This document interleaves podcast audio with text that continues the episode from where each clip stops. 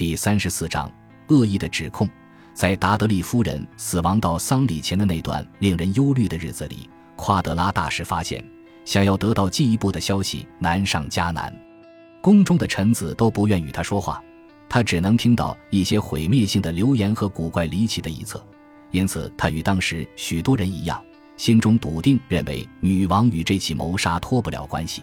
可以确定的是，这起案件背后必充满耻辱与丑恶。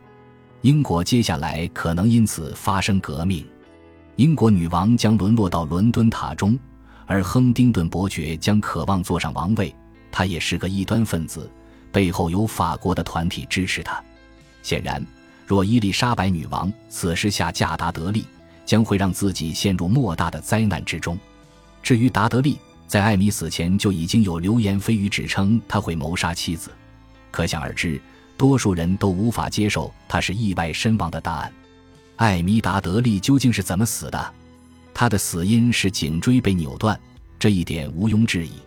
他被人发现死在楼梯底下，最容易的推论就是因为他摔落楼梯而被夺走性命。达德利的支持者则断定这是上天的决定，但在当时就有人表示，艾米摔倒的那个阶梯实在太短浅，不可能造成致命的伤势。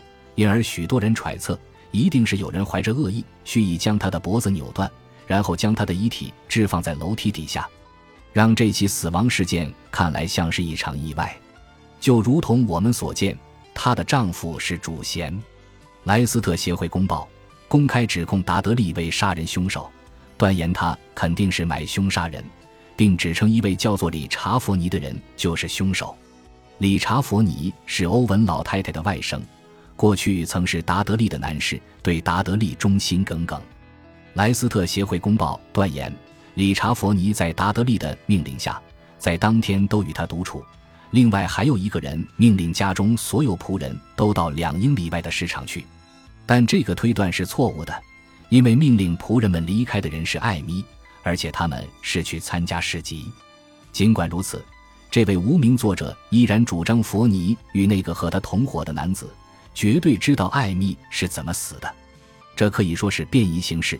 当时佛尼因为对着我熟识的一位受人尊敬的人胡言乱语一些邪恶的事情，而早已经葬身伦敦。另外那位神秘的共犯，则是因为其他罪行而入狱，最后因为企图公开艾米之死背后的真相，而在狱中惨遭杀害。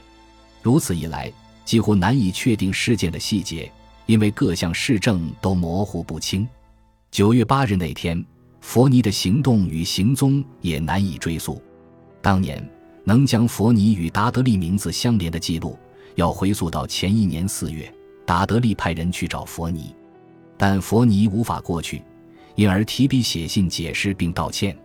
他在信中提及，未来有机会为您效力，或是您有任何吩咐，我将会竭尽所能，全力为您达成使命。太过深究这些文字背后的意义是非常不明智的。当然，佛尼的阿姨欧文老太太也有可能秘密参与了这场谋杀。当天只有她与艾米一起用餐，她也可能是艾米生前最后一个见过她的人。艾米命令仆人们去市集时，也许早就已经与欧文老太太约好午餐了。欧文老太太是不是想方设法说服他让两人独处呢？艾米对于欧文老太太在家。却没有因此生气，这一点可能是关键。当时的艾米显然急躁着要摆脱所有的仆人，她是不是有秘密访客呢？这个访客是不是丈夫派来要讨论婚姻失效的问题呢？当年英国盛传两人婚姻走到这个地步，以及考虑到谣言可能造成的伤害，罗伯特·达德利自然也会坚持要艾米私下接见访客。也许还有谨慎的欧文老太太在旁见证或陪伴，亦或是有人误导艾米，让她以为有访客前来，但背后其实是一桩精心设计的阴谋。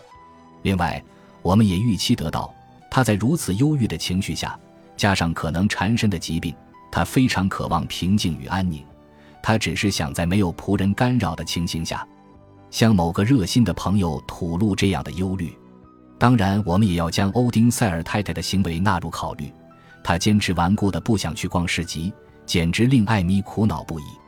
她是否与伤害艾米的人连成一气，或甚至与欧文老太太联手呢？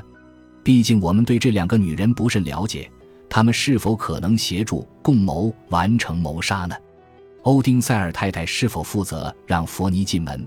同时，欧文太太忙着让艾米留在餐桌上，又或许一边玩着西洋双陆棋。这些问题只是揣测与理论，也都找不到答案。若艾米是先遭到杀害，接着才被摆放到楼梯底下，这又是怎么办到的呢？库姆纳宫在解散修道院时期改建为一位男子的宅邸时，进行了许多修建工程，许多门都被封闭起来。在艾米死后不久，曾出现这样的传闻，认为他被人说动。至于是谁，没有人清楚。住在一间在床头后方有秘密通道的房间，传闻中杀害他的凶手就是从这个秘密通道来到房里，但也有可能是在他与欧文老太太用餐时，杀手便来到他的面前。艾米逝世一段时间后，安东尼·佛斯特因为贴心服侍罗伯特·达德利，因而分别在十五个郡获得土地。佛斯特甚至买下了库姆纳宫进行改建。无论是过去或现在。都有不少人相信，佛斯特是达德利谋杀妻子的共犯，这些就是他的报酬。但除此之外，并没有别的证据。一五七二年，佛斯特死时，达德利从他的后人手上买回这间房子，而这桩买卖也在佛斯特的遗嘱中提及。为什么达德利想要买下拥有这么多暗淡回忆的库姆纳宫，没有人清楚。许多人，像是布朗特。都将艾米之死归咎于自杀，他一直有忧郁倾向，而且他的女仆说，死前艾米的情绪已经到了最极端，长期遭到达德利的忽视，加上达德利与女王公开出双入对，可能都与他的忧郁有关，但也有可能是艾米的乳癌已经发展到最末期，终日面对无尽的痛苦，也为他带来情绪上的创伤，因此，他自杀的假说的确有一定的可信度。也解释了当日他为何匆匆将仆人赶出屋外。当时没有人认为艾米是自然死亡，但从1956年以后，伊恩·艾尔德教授提出了一个新的理论后，许多现代的历史学家便开始相信这一点。艾尔德教授认为，艾米罹患乳癌的可能性非常高，她的乳房患了病。这样的说法于1559年4月份第一次由夸德拉大使提及。这个疾病在逐渐发展之下，因为癌症的侵蚀而突破原本的肿瘤范围，顺着血液沉积在骨头上，因而会让百分之五十五的患者骨质变得脆弱，尤其是脊椎会变得非常易碎。因此，若艾米的乳癌已经来到末期，只是走下楼梯稍微使一点力，就有可能不经意地造成脊椎断裂。但就算这个推论是正确的，却也无法解释。死亡当天，艾米不寻常的举动。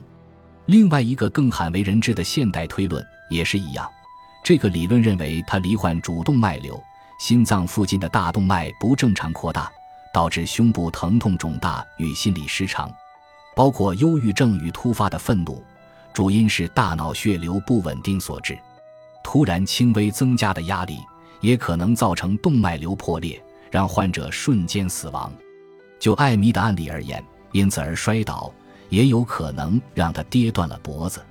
无论是否自然死亡，艾米达德利之死显然便宜了许多人。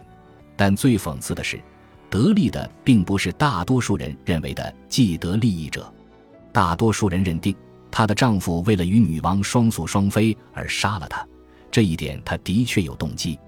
但就连他这么迟钝的人都没有笨到以为自己逃得过制裁。若他真的罹患癌症，濒临死亡，他只要袖手旁观便可。在他死亡的前一天，伊丽莎白女王恰好告诉夸德拉大使，达德利夫人死了，或是快死了。若伊丽莎白女王涉入此阴谋中，在她确定受害者已死前，她显然不太可能提前让受害者曝光，甚至也不可能提到他。毕竟女王是如此聪明睿智。但若是达德利告知女王两人见不得光的日子即将告终，女王主动谈及此事的行为就显得合理了。女王与达德利在接到消息时的反应显得十分震惊，而且感到困惑。同时，两人也都尽可能的要求艾米之死经过彻底通盘的调查。达德利最主要的目的是希望能洗脱罪名，针对的是人们的闲言闲语，这一点不难理解。而且事实证明，他非常清楚此事件可能带来的后果。此外，他也知道，若没有一个合理的解答，将会带来什么样的灾祸。他的妻子自然死亡对他最有利，许多市政也显示。达德利夫人离死亡也不远了，因此达德利显然不会甘冒如此大的风险杀害他，或让他的遗体成为谜团的风暴中心。感谢您的收听，喜欢别忘了订阅加关注，主页有更多精彩内容。